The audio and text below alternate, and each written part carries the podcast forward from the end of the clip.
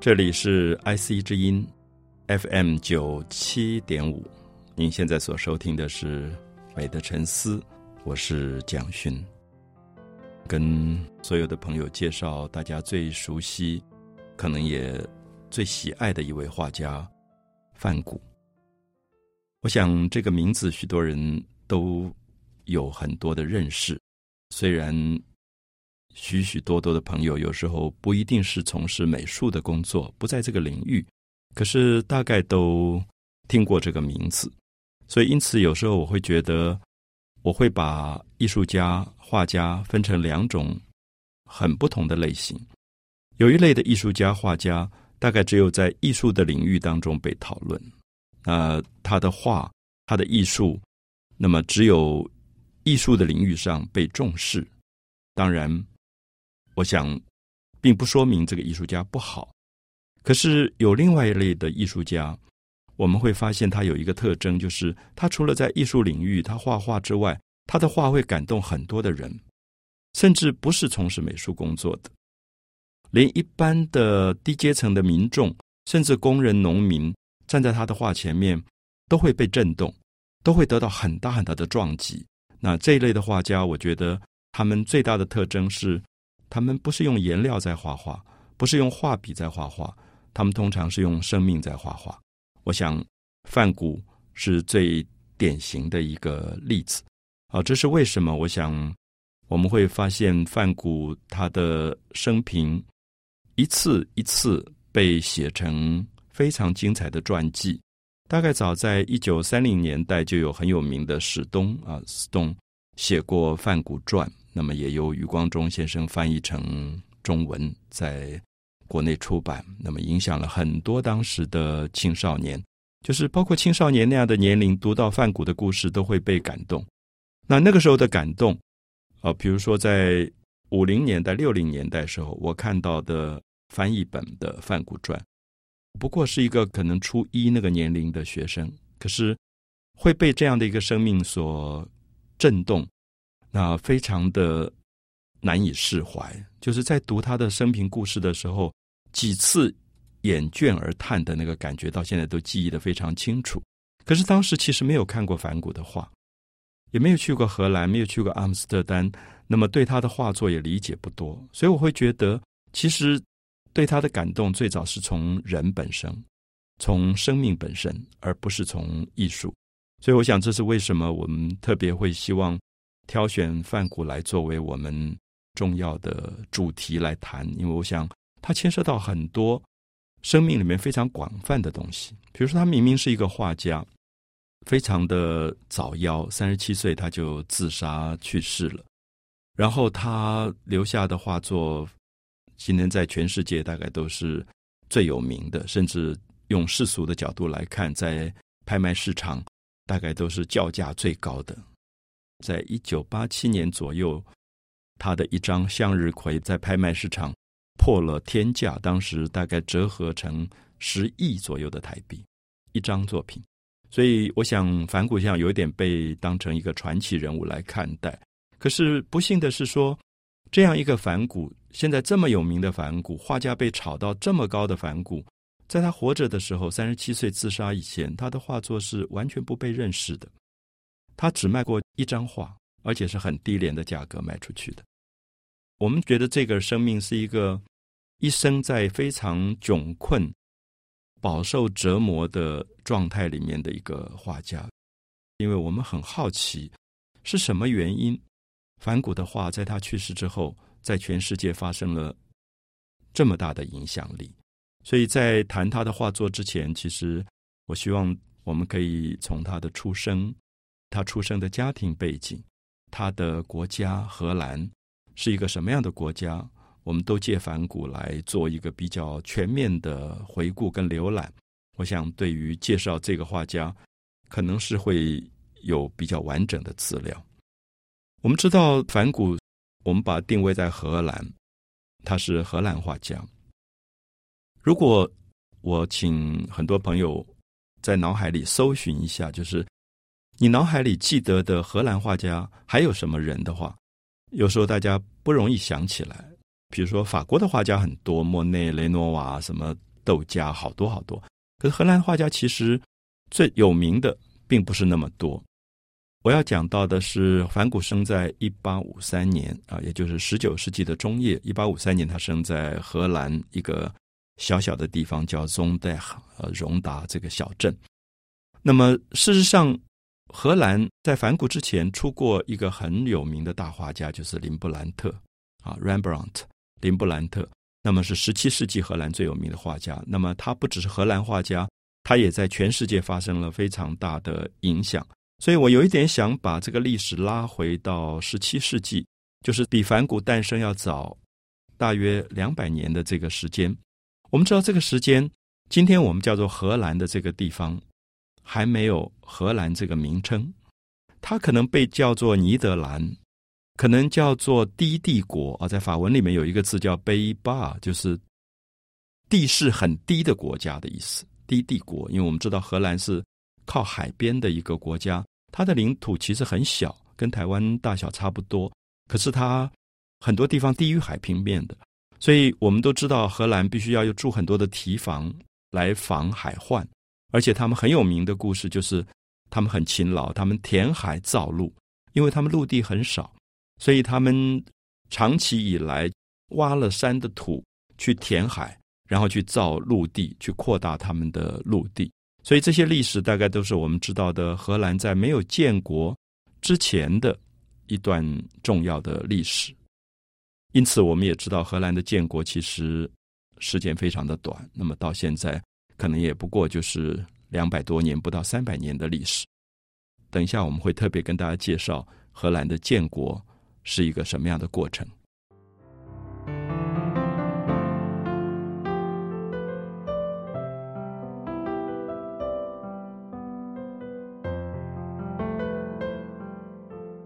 我们在一开始要介绍梵谷这位大画家，我们因此对于荷兰，就是梵谷他出生的这个地方，也许可以多做一些了解。呃，刚才提到，如果我们回溯到十七世纪，荷兰并不是一个独立的国家，它当时是属于西班牙的殖民地，所以我们叫做低帝国，叫做尼德兰。它指的不是今天的荷兰，而是今天的荷兰加上它南边的比利时，加上卢森堡这一块地方，叫做尼德兰区，就是西班牙统治的尼德兰区。如果大家对地理熟悉，或者打开地图，你可能会蛮惊讶，就是西班牙不是在法国南边吗？那么他怎么会去统治法国北边的比利时或者荷兰呢？也许大家不容易理解这件事情。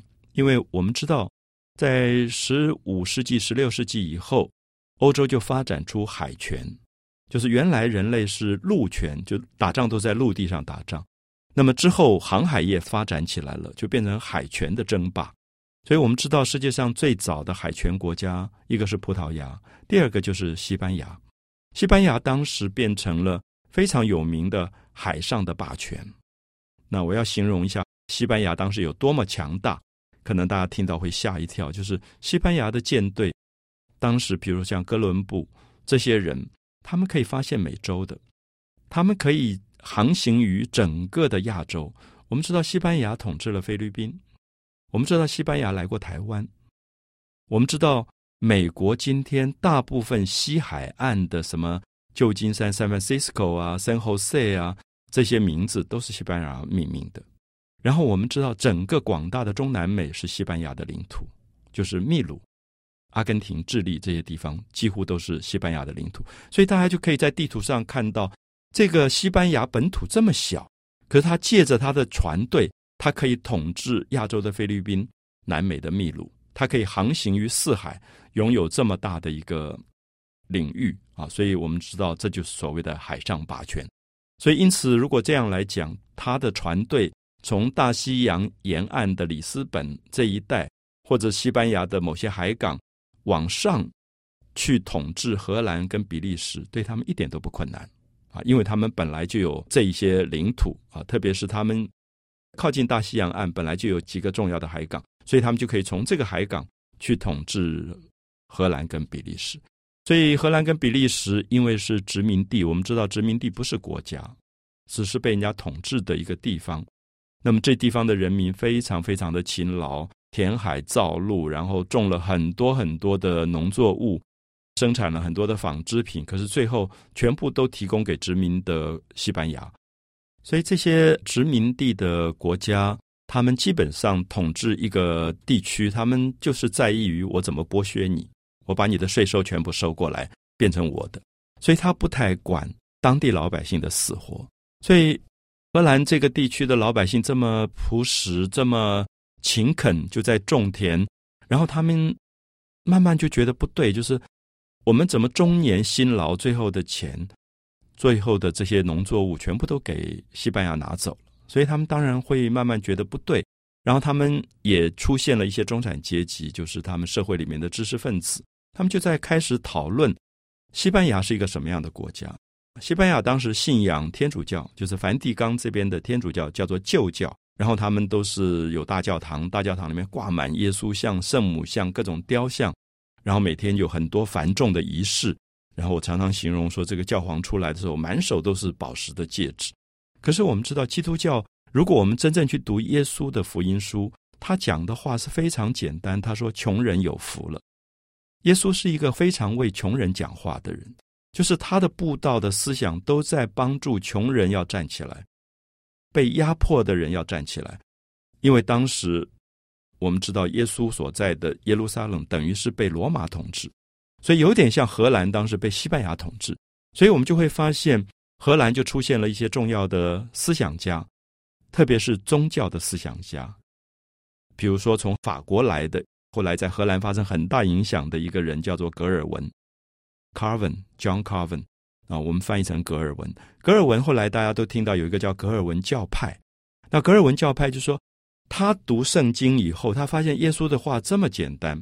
耶稣跟他的学生弟子在一起，跟他的信众在一起，是过非常朴素的生活的。他会很反对那种奢侈，很反对去掠夺别人的财产。那么他对这种统治阶层，他也有他的一种对抗的力量。所以，格尔文教派当时就提倡说要创立新教。我们知道，新教就跟旧教产生了严重的对立跟冲突。其实，新教就是我们今天讲的基督教，那旧教就是现在我们所说的天主教，就是梵蒂冈为代表的这个仪式很复杂，然后装饰很多的这个旧教。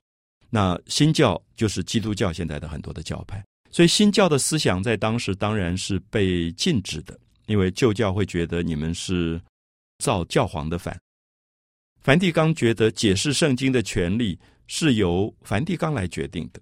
那你格尔文只是一个地方上的小小的这个牧师或者神父，你凭什么来解释圣经？可是格尔文当时因为他们看到老百姓受的痛苦，所以他们反对旧教，同时也反对跟旧教合作的西班牙王权。我们知道政教合一。就西班牙的国王，当他要戴那个皇冠的时候，是由梵蒂冈的教皇来加冕的，所以我们叫君权神授，他是由上帝来给他的，所以老百姓不能反抗他，是因为有君权神授的思想，就说你们反对国王就是反对上帝，所以大家不敢造反。可是格尔文教派就告诉大家说，你们可以造反，你们可以革命，因为他们的权利不是上帝给的，上帝不会赞同这些人去剥削老百姓。所以，格尔文教派当时就一下子影响到所有这些穷苦的地区，所有的老百姓觉得得到了一个很大的支持，可以让他们用新教的信仰来对抗西班牙。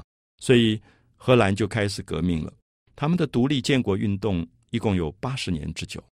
当然，每次被抓，可能被逮捕、被杀死、受酷刑，可是他们前仆后继啊，不断的去对抗西班牙王权，终于。在十七世纪建立了一个国家，叫做荷兰。那么以新教的理想为主，以新教的思想为主，建立了一个荷兰。这是梵谷诞生以前的荷兰的背景。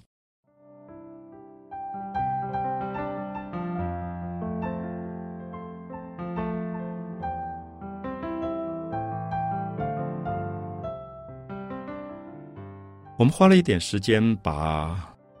十六世纪、十七世纪的荷兰的信仰以及他的海权事业，大概叙述了一下，让大家了解。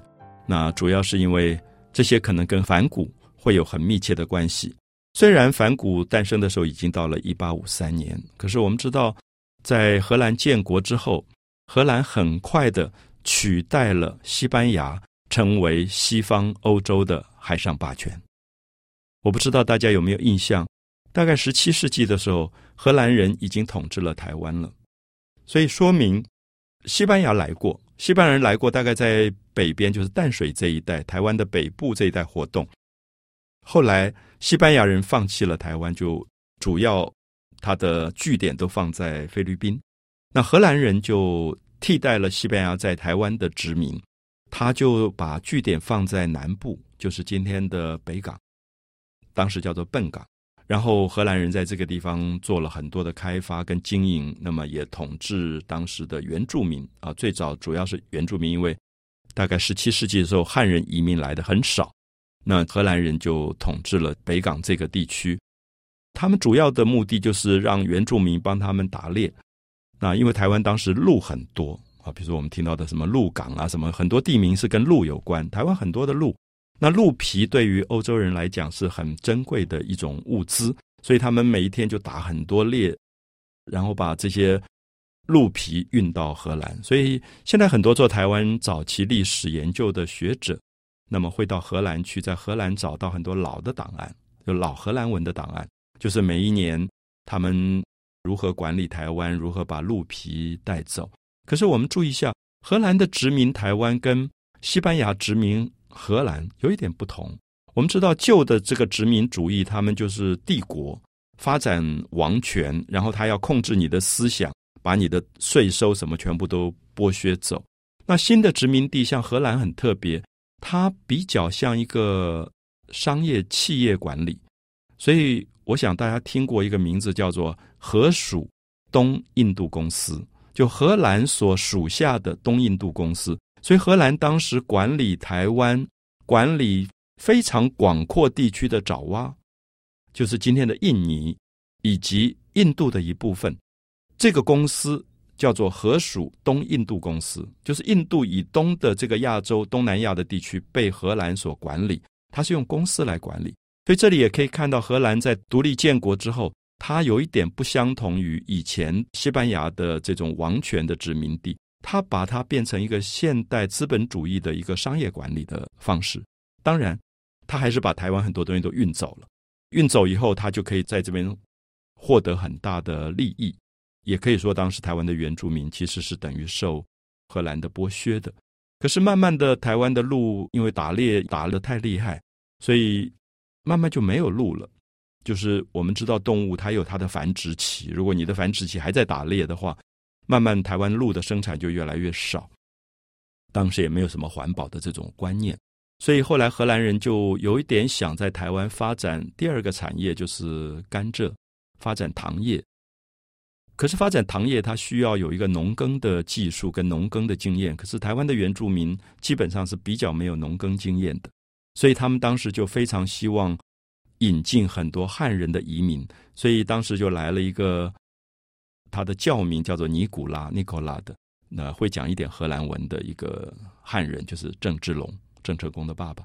那么他就跟荷兰人打交道，所以就把闽，就是福建沿海的很多的灾民，就是可能水灾、旱灾的饥荒里面的灾民，把他们运到台湾来。他有一点像人力中介公司一样，就是他从巡抚那边拿一点钱，就带了这些人来到台湾，又把这些人卖给荷兰人。所以这些人其实也就是台湾人的老祖先，他们就在北港这一带开始去农耕啊，慢慢发展起来。那当然，这个力量大了之后，郑芝龙本身是福建人，所以他当然可以利用这个力量，就把荷兰人赶走了。所以荷兰人就从台湾退守，然后也就是郑家的天下，就是郑成功管理台湾。好，这一段历史因为跟台湾有一点关系，所以我们讲到梵谷的时候，也希望大家了解到。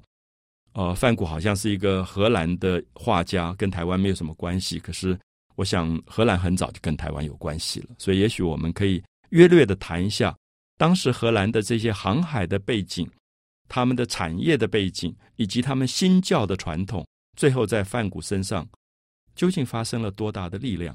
因为我们在这里提到说，一八五三年三月三十号，梵谷诞生在荷兰的一个小镇，叫做 Zondag 啊，就是荣达镇。那么，为什么他会诞生在这个小小的小镇？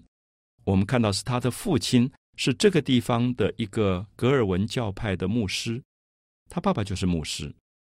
那么，为什么梵谷生下来以后，他的名字叫 Van s a n 啊，文生 Van s a n 我想大家知道，美国的这个 David McLean 一个歌手很有名的一首歌，名字就叫 Van Son，其实就是写给梵谷的。所以我们今天把他名字去掉了，我们只用他的姓叫 Van Ha 啊。其实荷兰文是 Ha 的发音，不是高的发音。可是英文的发音是 G O G H 高，所以大家就翻译成梵高。可是梵高是他们家的姓。就等于说，哦，我姓蒋或姓陈，可是其实不是他的名字。他们家族都姓梵好啊，梵高。那么他的祖父名字就叫 Vincent。我们知道西方人有一个习惯，就是说家里有一个小孩诞生了，可能会用祖宗的一个某一个人的名字来命名。所以如果祖父叫约翰，这个小孩也叫约翰。那祖父可能叫法兰克，这个小孩也叫法兰克。所以他的祖父。叫文生，所以这个小孩就叫文生。还有一个值得一提的，就是说他生在一八五三年，其实在一八五二年时候，他的妈妈怀孕生了一个小孩，这小孩一生下来就死掉了，是一个早夭的儿子。当时取的名字就是文生，所以我们知道文生这个名字很有趣，在这个家族是祖父的名字，其实也是他早夭的哥哥的名字。所以等到这个小孩诞生的时候，父母就决定说，他好像是那个死去的哥哥。又被上帝重新赏赐给他们，所以就继续叫文生这个名字啊。所以我们大概简单的叙述一下他诞生时候的家庭的背景。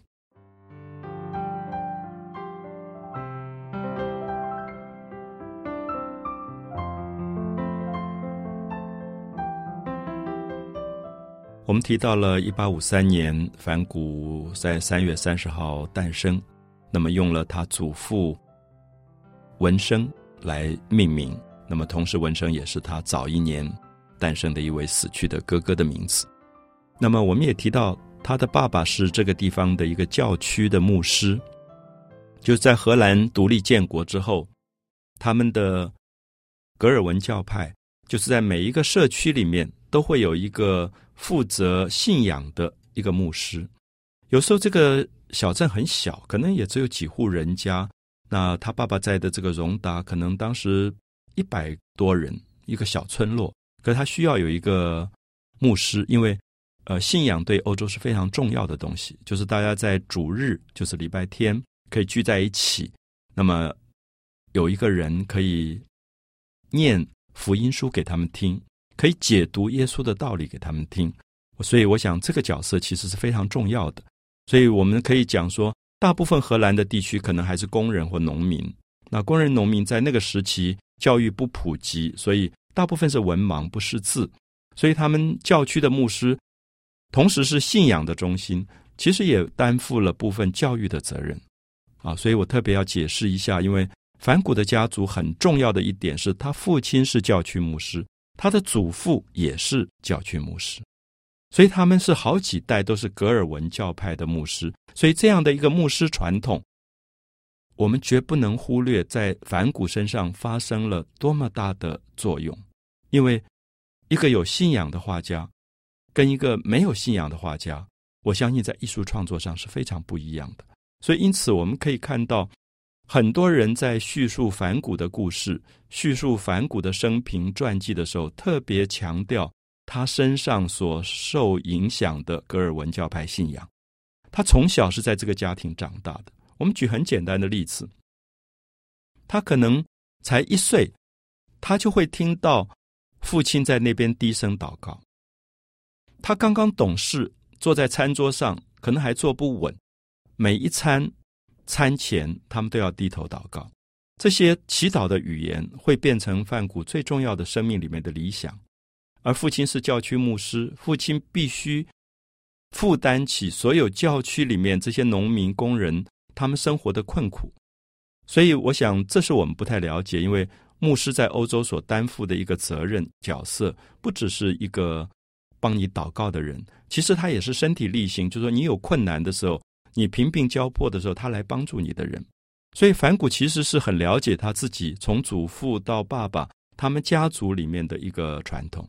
所以因此我们看到反谷在他的生命里最早最早的志愿，其实并不是要做画家，他是要做教区牧师。所以以后我们会提到，就是反谷生命里面最大的一个梦想，不是画家，其实是做牧师。这是我们很不容易理解的。我们觉得反谷今天是这么有名的大画家，简直是一个大天才。可是他不觉得艺术那么重要，他觉得对他来讲，重要的是生命应该有信仰。那么，我觉得这是反谷后来的画动人的最重要的原因，也是为什么我一定要把他生平的背景跟大家做很具体的叙述。因为我们看到他从家族里面得到的这种这么深刻的。